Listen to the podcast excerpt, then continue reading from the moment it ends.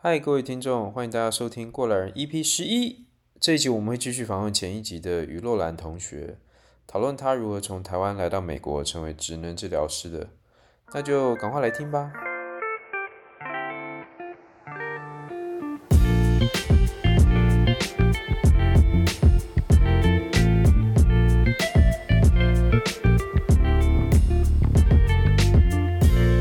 我觉得，哇，真的。我我觉得，我觉得我们这时候可能转一个方向哈，因为我如果一直往这方向走哈，洛兰可以讲很久我，我跟你没完没了，我跟真的跟你没完没了，我有一大堆问题要问你，但是没错，我想我们把这个焦点转一下，刚刚算是一个知道卫教的一个那个科普的一个过程，我们把焦点转回到你身上好了，好不好？我们把我们的 audience 转换到说，如果可能类似像跟你类似背景的人。对你这个专业的人，我们把他当做我们的对象，对话对象说，我们可你可不可以聊聊，当初你在台湾是什么样的学习跟工作背景？你怎么会想要来美国？呃，嗯，当这个职能治疗师？那这个心路历程啊，跟需求啊，中间的挑战呢，什么？你要不跟大家知道 lay out，跟大家分享一下？呃，其实说实话，我当初因为我们填我们选大学的时候是，呃，诶，我那时候什么选选六间学校吗？还是六六六，反正就填六个志愿，六个志愿，嗯，然后根据你的分数看你上哪一个嘛，学学测的样子。但其实反正就是我一直到高中填那个的那一刻，我都不知道职能治疗是什么。我是就是一直直到就是要决定说我大学要填什么科系的时候，我才嗯、算是有认真的考虑。我那时候 我那时候还做了一个就是表格，就是。呃，把那个，因为它就是类似选单嘛，就是它会每一个比这间学这间大学有几个系，这个大学有几个系，就是通通会有一个类似一个总表的东西。我就把这个东西弄出来，嗯、然后就开始一个一个删去，就是看名字我就觉得不喜欢的就划掉，划掉，划掉，划掉，划掉。然后搞不懂在干嘛的，就 Google 就查这个名字，然后看一下他在干嘛，这样就是就这样一个一个筛筛筛筛筛下来。后来。嗯，反正后来我剩下职能治疗，呃，好像我忘记是语言还是物理治疗，但反正就是偏医学的话是这边。我其实我之前也有填那个啊什么资工哦，还有电机，怎么差那么多？哇，哎、欸，那那个都有上哎，可是我后来没有去。但反正 OK，对啊。然后最后让我决定就是会选这个，其实我觉得他的那个核心的思想是蛮吸引我的，因为他他并不是呃台湾的医疗界现在也是这个走向，就他们最近比较强调什么全人啊，然后从病人的角度出发去处理，而不是以疾病为分类，就是比如说你受什么伤就处理这个伤，然后伤好了就好了，就是他们会比较去。注重说这个伤到底影响到你的生活的哪个方面，然后去做做比较全面的处理。那这个观念其实算是职能治疗的一个很核心的想法，就是他非常强调的就是要帮助病人训练他们的呃有意义的活动，就对病人来说有意义的活动才会去聚焦在那个东西上面。所以会让我觉得他跟整个医疗体系的其他职业来说。当当时是一个比较跳脱的一个专业，所以我就想说，好，那我就走这个。然后另外一个原因就纯粹是我觉得走医疗，嗯，对我的家人可能未来会比较有帮助，因为现在实在网络上充斥着太多错误的讯息跟谣言，有时候你如果真的不是念这方面的，你也分辨不太出来。对，专业门槛比较高。对对对，所以，哎，你刚刚讲到这个，我就觉得真的，你你真的是很乐于助人的一个人，因为就是你刚刚说你受到这个职能治疗它的这个核心的思想，就是你很受到它吸引，嗯、就是说它可以帮助人等等的。我如果想象我十八岁的时候，我看到一个职业一个科系，他说我们这个就是要去帮助人，让他们可以怎么样整全的这个心理，我就觉得说我没有兴趣，我一点兴趣都没有。而且你大部分人十八岁并没有任何核心思想，对就哦啊啊，有我一点兴趣都没有。有一个实实实际点的取决就是医生跟护理师跟还有什么这两个要值夜班，但是我们不用，治疗师不用，哦、所以我就是正常的上下班时间就好。你在台湾有从有毕业念完书之后，你有在台湾当职能治疗师的？但是我念书的时候，我们的那个念的过程，最后一整年都在实习，然后 OK，所以你每三个月换一个地方，然后去去五个不同的就是医院啊、精神科啊、小朋友啊、社区，还有一个是我去那个职业，就是跟职业有关的附件。的地方，嗯、工商的那种，嗯、对。那我我问一下哦，以现在正在可能就读，或是跟你一样准备要填这个科系的人哈，我就想问这个问题：说，嗯、你当初对这个职业或是选科系的对这个领域的了解，在你去实习之后，你的期待跟实际状况一致吗？还是说其实落差很大？理论上应该落差不大，但是我当初觉得落差很大，是因为我在去实习的前一个学期去芬兰交换，所以等于说我看过了西方世界怎么运作，就是。这一套，Oh no！你为什么要这么做？oh. 而且要去芬兰，去了芬兰，Why？然后我回来台湾之后，我说我就一天就是遇到有时候遇到比较好的就是带带我的老师的时候，我就会一直跟他说，为什么？因为我们当初在台湾念书的时候，我们的教科书是用美国的教科书，所以其实我们在里面学到的治疗方法跟 approach 的方式是比较像西方国家处理的方式。但是台湾实际上非常的压榨，就是一来是你时间给你就是 per 呃每个病人分到的时间很短，然后再来你要赶业绩压力，然后你要处理其他的事情，然后所以你实际上治疗的品质就是降低的非常多。然后我那时候每次好像每一个礼拜还每两个礼拜会有一次跟。老师的就像小讨论这样，我就一直跟他 抱怨说：“哎，怎么 不太一样？嗯、怎么你讲的跟你我们讲的跟我们做的不一样？是不是？”对，就是跟书里的不一样。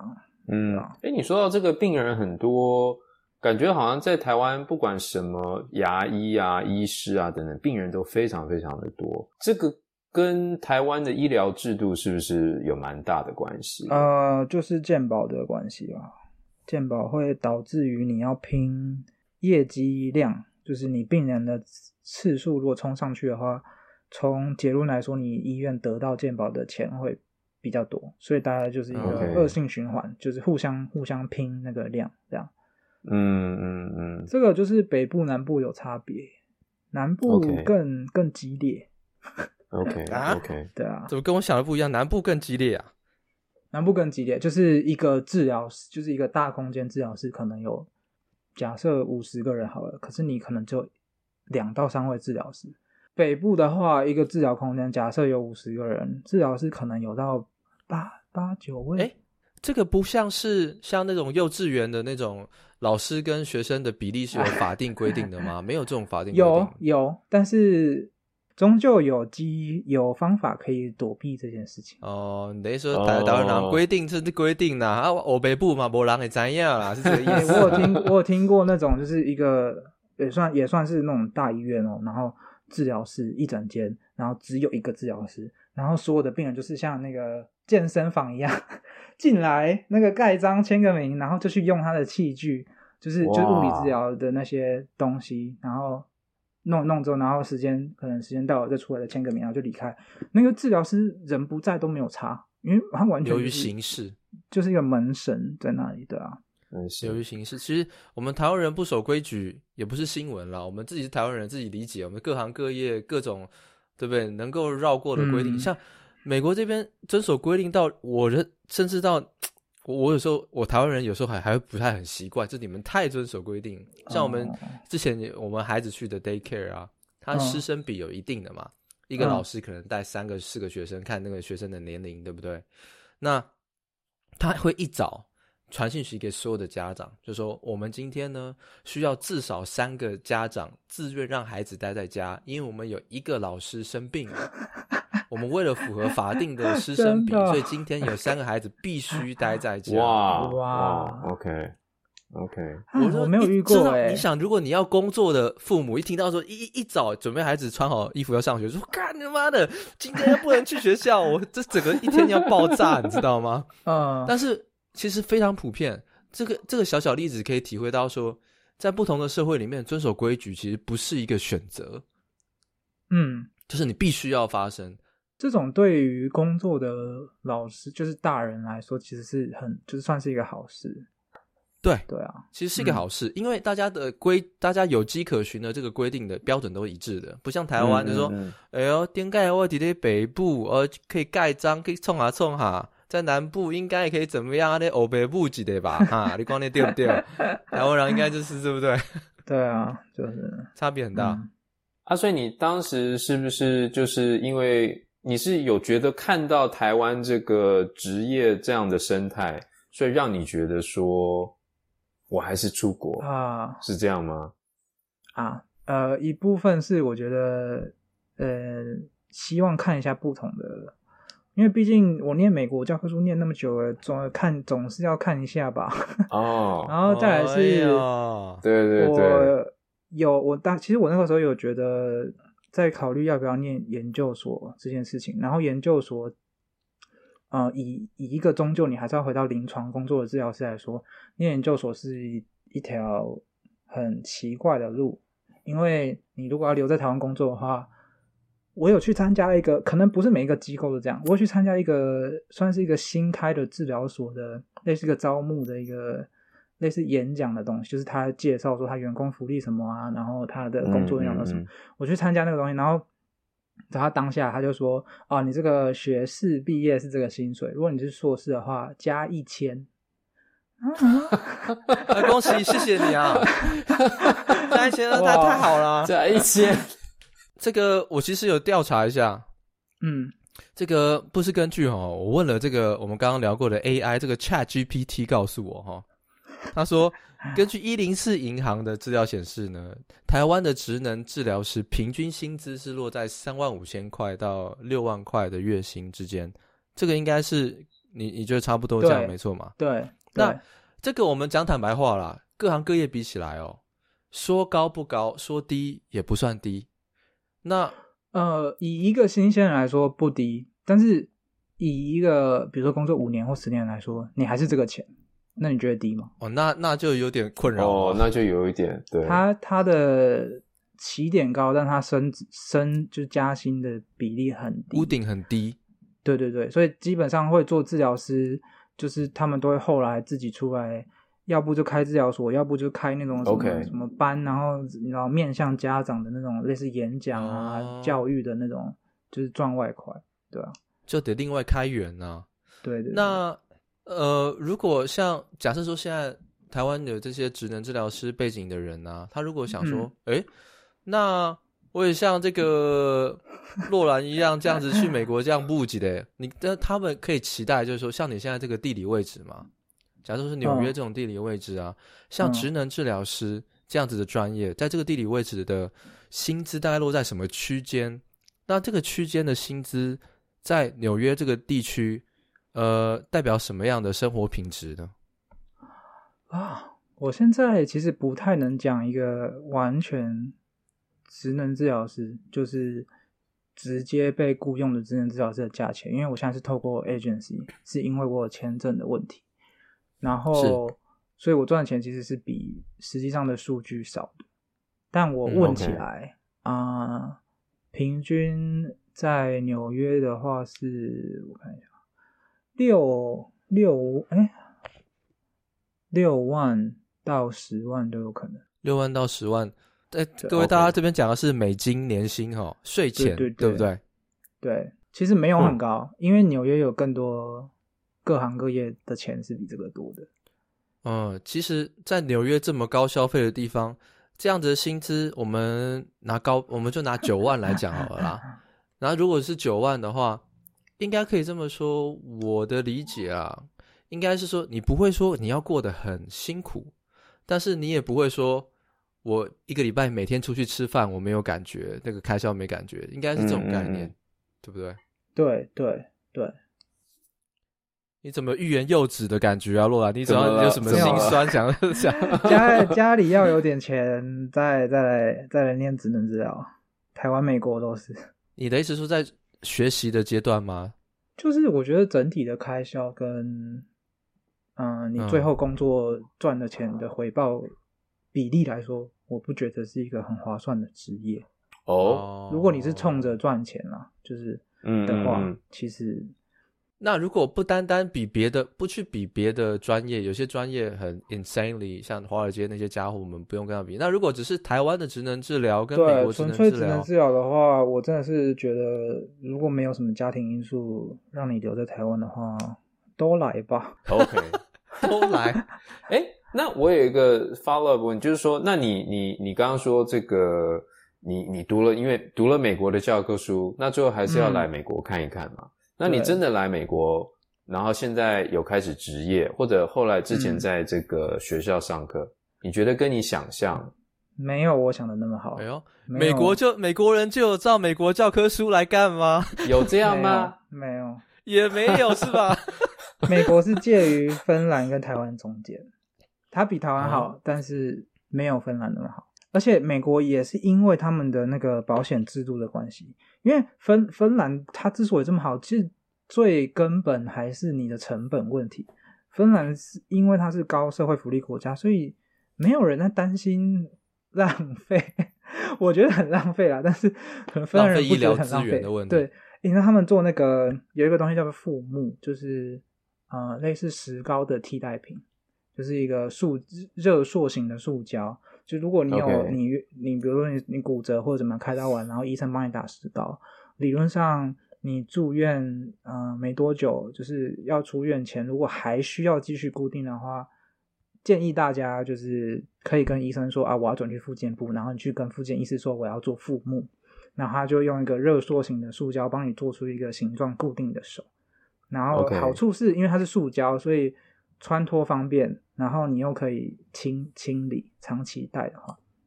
但不管就是在芬兰的时候呢，我在医院就是有一次就是有这个机会让我实际上做这个。然后像我刚才说，其实我是在台湾的实习之前去芬兰的，所以对我来说算是第一次的人生经验嘛，就上手实际治疗病人。然后我就问老师说啊，我可不可以让我做？因为原本应该是治疗师要做，然后我说可不可以让我做这个副木，然后他就他就说 OK 嘛，然后他就让让我在他的手上尝试。那如果这个情境发生在台湾呢？你坐在老师的身上，或者是你坐在其他治疗师身上，做完之后这一块是丢回去热水，然后让它又变平，然后你再去坐在病人身上，就等于说消毒过，然后重复利用。我做完的时候，他就说：“哎，你要不要？你不要我就丢掉了。”然后就是他就丢到垃圾桶里面去，然后那一块、oh, 那一块，blow your mind，然后几台币几万几万块吧，反正他就他就丢掉了，然后我就把它捡走了，你就把它捡走，我的天啊！但是真的啊，对，所以我要说就是，所以美国因为它有那个保险的关系，其实它很多地方有在压缩，就是。质量，因为他不想他的保险不想付这么多钱，因为他们的保险是以盈利为目的嘛，保险公司。对，对，所以其实还是有有，但还是比台湾好啦，对吧？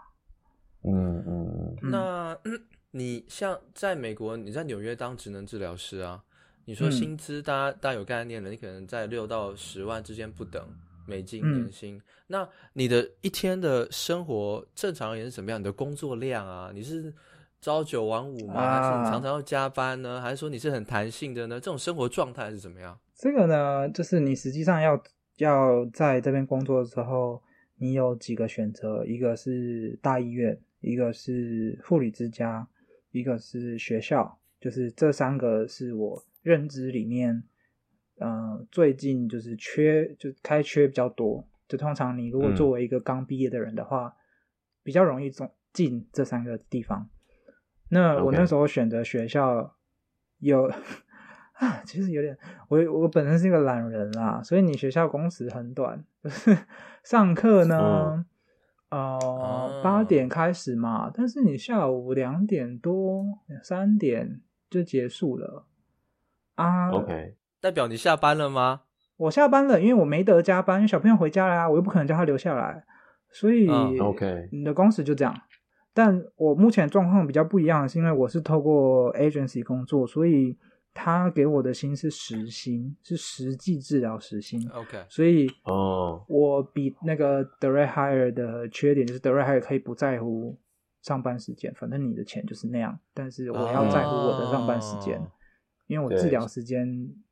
等于我的薪水这样，对。但是你你如果之后假设你转正职了，不是 pay by hour 了，嗯、可是你的工作时间也大概就是长这样，对，对吧？对，而且我的我的工治疗时间的量会瞬间减少一半。为什么？因为我刚才说，就是我的我目前的 pay 是 by 治疗时间，换言之，我所有的打病历的时间，我的午餐时间，我的开会时间。通通是没有配的，就是我的，我这一切只要没有跟小孩面对面坐下来，哦、我就是一个免费劳工。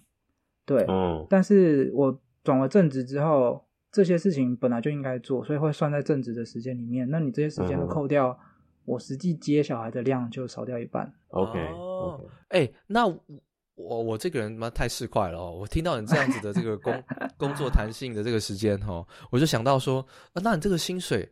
虽然你刚刚讲说跟别的行业比，你可能那个比不上那些很 fancy 的行业，可是你有很多时间赚外快。如果是这样子的话，看你愿不愿意啊？对啊，它是一个很适合呃家庭的工作，嗯，就是双双方父母双方有一个如果做治疗师的话，他有很多时间可以照顾小孩。对，OK OK。那在台湾的吗，没有啊，在在美国啦，台湾台湾没有。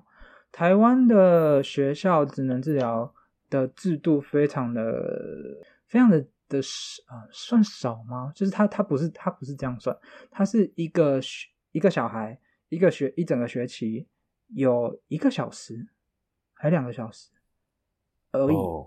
所以等于说你一整个学期你这个小孩见到治疗师的面只有两次到三次，嗯嗯，然后。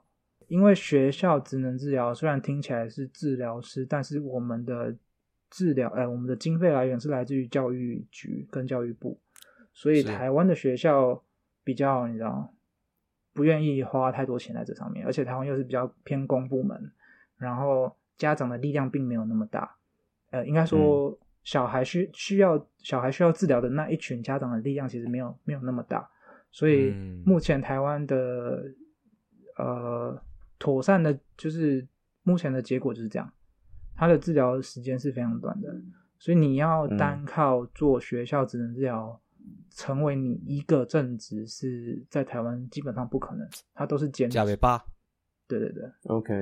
哎，这个你刚刚说，因为你现在在纽约是那个 agency 工作，对不对？可是你说，呃，可是你刚刚给的那个六万到十万是这个可能正职的。那这种正职的职位很难拿到吗？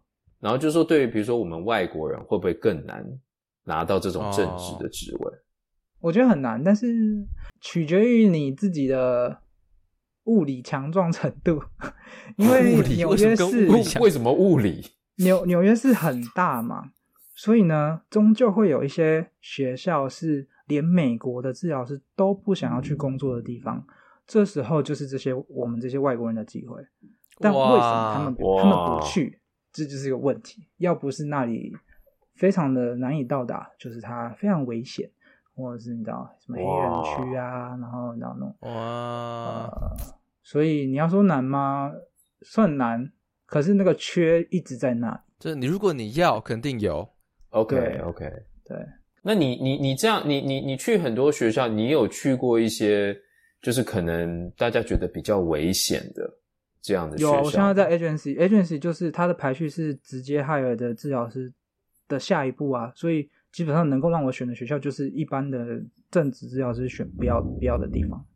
嗯嗯嗯。然后我们才去。我我之前在我去年在那个哈林区，就是很多饶舌歌手的 的那个地方，哦就是一堆一堆黑，就是黑人黑人区啦，就整间学校九成都是黑人小孩跟老师，嗯，剩下那一层就是白人，然后我是唯一的亚洲人，整间学校我是唯一的亚洲人，他们非常好奇，就是我这个人种，一天到晚想要摸我的头发，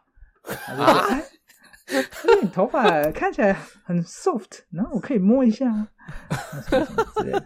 那这样感觉其实蛮有趣的经验啊，是不是？小朋友，小朋友当然都很有趣啊，不有趣都是家长啊。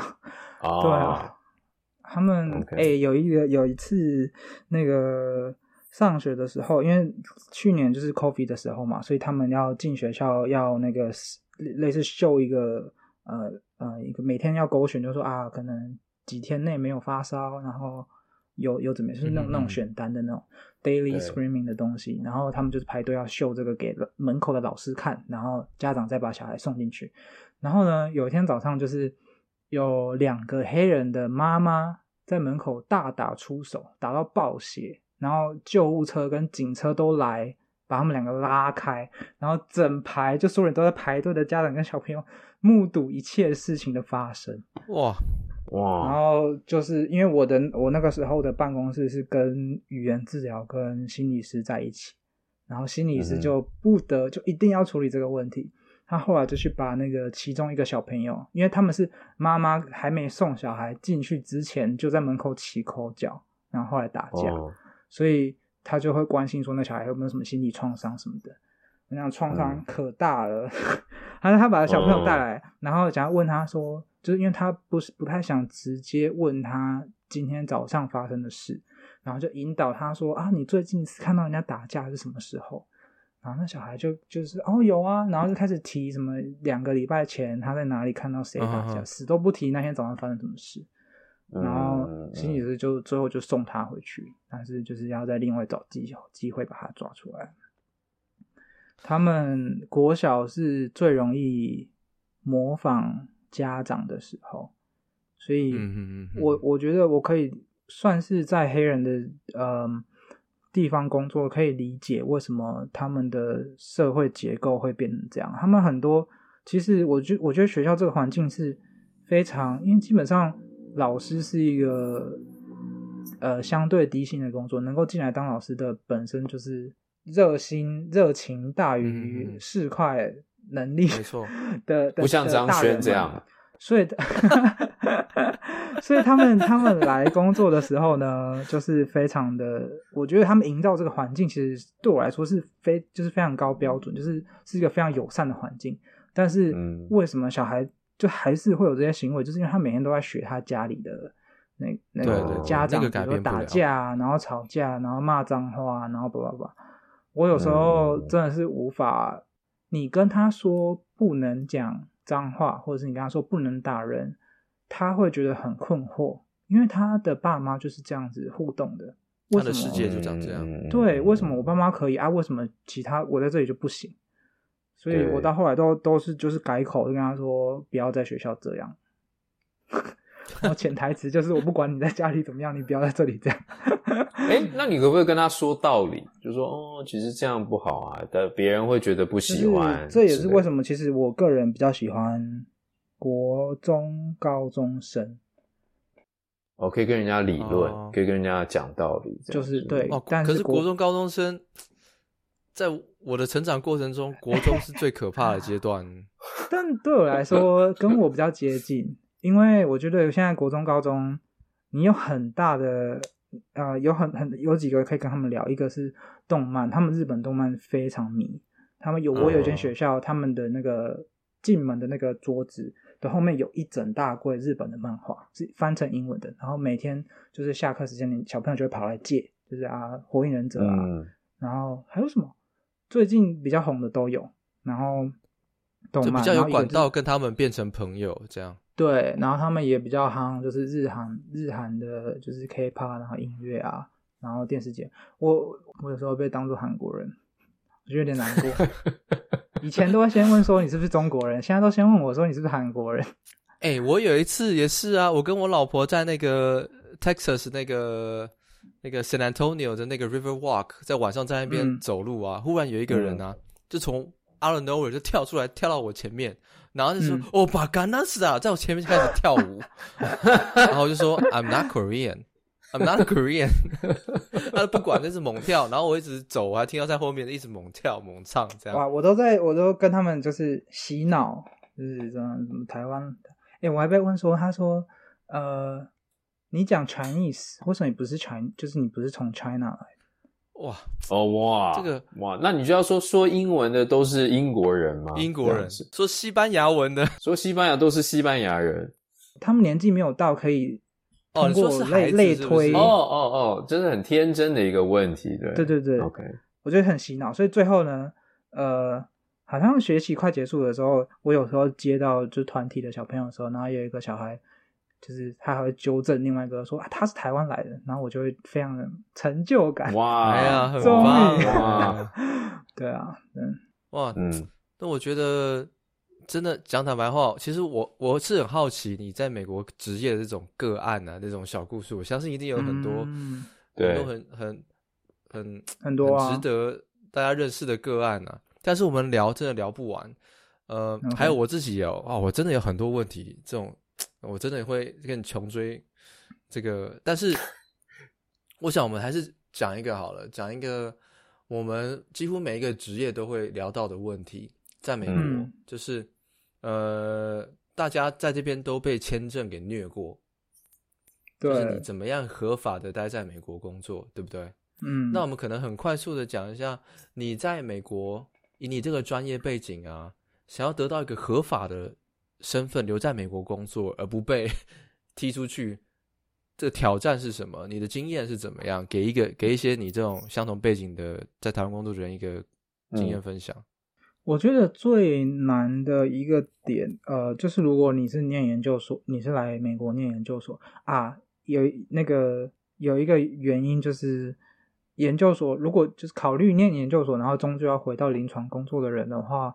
我非常推荐来美国念，是因为你美国只要念一年就毕业了，台湾要念两年，省学费，对，哦、没有省学费，没有省学费，就是没有，没有学费，对啊，很贵，我觉得 省时间。但是另另外一个就是，如果你来美国，呃，有一个大关要过，就是美台湾的职能治疗证执照，哎，证照并不能跟美国通用，所以你来之后你要重考，就是要从头考一次。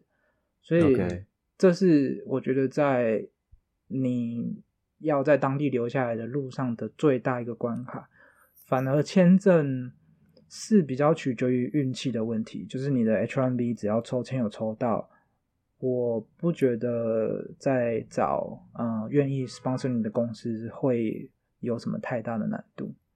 哎，我我问一下，你刚刚说这个有一个美国资那个要重新考一个资格考，对不对？那他有要求说你要有美国的研究所的学位吗？还是说你其实各国的职能治疗的学位？台湾的也可以，你也可以在台湾念。Okay. 但是有一个有一个点是，如果你的研究所是在台湾念的话，他会看你的英文能力，就是你要有一个，比如说托福啊，反正就各种各，还是还是有 Okay. 有几种，就是英文检定。然后他有、嗯、有一个要，好像是口说还是什么。二十六分，反正就是一个非常高的分数，就是美国人都不一定会考到的那个口说分数。所以折中的方法就是，你先来美国念研究所之后，他认为你在念书的时候，你的那个学校已经看过你的英文能力了，所以他到时候你在考执证照的时候，他不会再看一次。那你在美国的研究所看的那个英文能力的标准就没有那么高。OK，那你你只要在美国考到这个执照。你就可以在美国找职能治疗师的的的工作，是不是？对。那这样的话，如果台湾有人读职能治疗，然后他觉得他口说一级棒，他可不可以直接来美国考？啊、考完就直接在美国找工作？可以，可以。但就是要、哦、呃呃有一关，就是你要翻译你的各个每每一堂课的 syllabus。台湾要看教授，okay, okay. 不一定每个教授都会给英文版的课程内容。那还可以啊，听起来只不过就是 H one B，你就是看缘分啦。工作签证，如果你没抽到，不管你人中之龙的，还是得再见了。对对，就是 H one B 有没有抽到，然后后面后面就是看你签的合约啦。有一些，因为我觉得 agent agency 就是仗着你也没别的选择。理论上，其实你有别的选择，嗯、但是其他的选择不愿意考虑你，因为像 H1B 有特例嘛。如果你是学校机构，或者是你是跟学校合作的哦，对哈，医院假假假如就不用抽，不用抽。对，你是可以不抽签的，但是没有没有地方愿意帮你做这件事情。OK，哦，实际上是这样子，是不是？实际上他们也不想要这个麻烦的意思。医院的行政不想帮你做，他人资不想帮你做，因为他不会因为做这件事多得到什么东西，他觉得太麻烦。然后他给你的薪水又不会，他没有办法，因为你，哎，他就是你没办法说啊，我拿低一点的薪水，然后你就让我进他，他们规定上是没有办法做这件事情。嗯、对，规定上不行。对，那所以说 agency 就是仗着这个你找不到其他替代选择，他就会去压压你的时薪，然后。让让你签一个很长的合约，要工作很久，oh. 然后或者是就是罚款很高，oh. 让你没办法毁约。嗯嗯嗯，哇塞，听起来还是蛮多坑的，好像不是想象中是。那你现在在 agency，那你可不可以就是？那你接下来的打算？你接下来几年你有什么？其实我一开始应该会考虑，就是成为正职的学校职能治疗吧，嗯、对啊，嗯，会会很困难吗？就对你来说，就是会，因为它是一个很香的位置，美国人都很，很都抢着做，对，因为你进你进学校的话，它的福利算蛮好的，薪水薪水没有没有说高，但是它的福利是给的很好。那如果你比如说选择说不要在纽约去，比如说乡下的地方，会不会比较容易？乡下，你不要说乡下嘛，但是你要说郊区。哦，没有，我其实为什么要说乡下？我就是想要说一个梗，就是说它也是一个很香的位置，这样。郊郊区可嗯可以啊，看看如果嗯也是一个选择啊。但郊区的薪水也会相对的比较少。嗯嗯，我想是的。纽约就是因为它它的生活成本比较高嘛，所以它薪水会给比较多。但我觉得比起就是你拿一个低薪在一个比较就其他地方，反而比起拿着高薪，然后生活成本高，你会有那个潜力去省出来钱。啊，对对对，我、对，没错没错，是机会更多一点。嗯，对啊。好的，张轩。还没有什么迫不及待想要问的一些问题？其实哦，刚刚我我有兴趣的话题，我我是可以一直往下，一直往下这样子聊，你知道？我很想知道这些学理上说这些 fact 到底是什么，这个世界到底长什么样子，我怎么样去理解那个世界这种问题？但这种问题哦，讲、嗯、不完，所以我觉得今天可以可以再聊。对，对，对，我们可以有机会再聊。我觉得今天我们主要目的达到了，就是让大家知道说什么是职能治疗。嗯，怎么样用一个健康的态度去理解这些特殊的人跟孩子，然后还有关于职能治疗师，呃，在在台湾、在美国的各种挑战，有相关背景的人也有资讯可以参考，这样子。因为我可以，我可以讲一下来这边之后的 shock，就是我，哎，你们你们工作应该你们没有你们有金属门吗？Metal detector。金属门。就是过海关去工作的时候吗？对，当然没有啊。哦，呃，有的学这边有的学校有，他们、哦、学校有些会有。对对对，这个我有。他们很怕就是校园枪击案什么的。对对对，哇，这就讲到我身为家长内心最深的。哎、欸，我来我来，第一个让我震惊的点就是他们学校的那个演习，因为台湾不是念书的时候也会有那种什么地震演习，然后火灾演习。对。这里有就是枪击演习，对不对？Active shooter，对对对，对，对，没错，对啊，就是我觉得对这个又是另外一个话题，这个真的是 culture shock 啦，嗯、这是我们大家外国人都要习惯的一件事情。对啊，他们还我看那个新闻说什么，呃，要给学校的职员配枪，然后还要训练老师设计。川普时期的时候才主要对对对有有在讲这个事情嘛，嗯、对不对？对对、啊，但是那又是另外一个话题了啦。对啊，这个又讲 很对，没错。好了，那我觉得我们今天时间差不多了哈。嗯，我们就谢谢我们的纽约的职业的这个职能治疗师洛兰洛兰同学，感谢你。好，那谢谢大家收听喽。那我们过来人就下次见。对，下次见。拜拜，拜拜。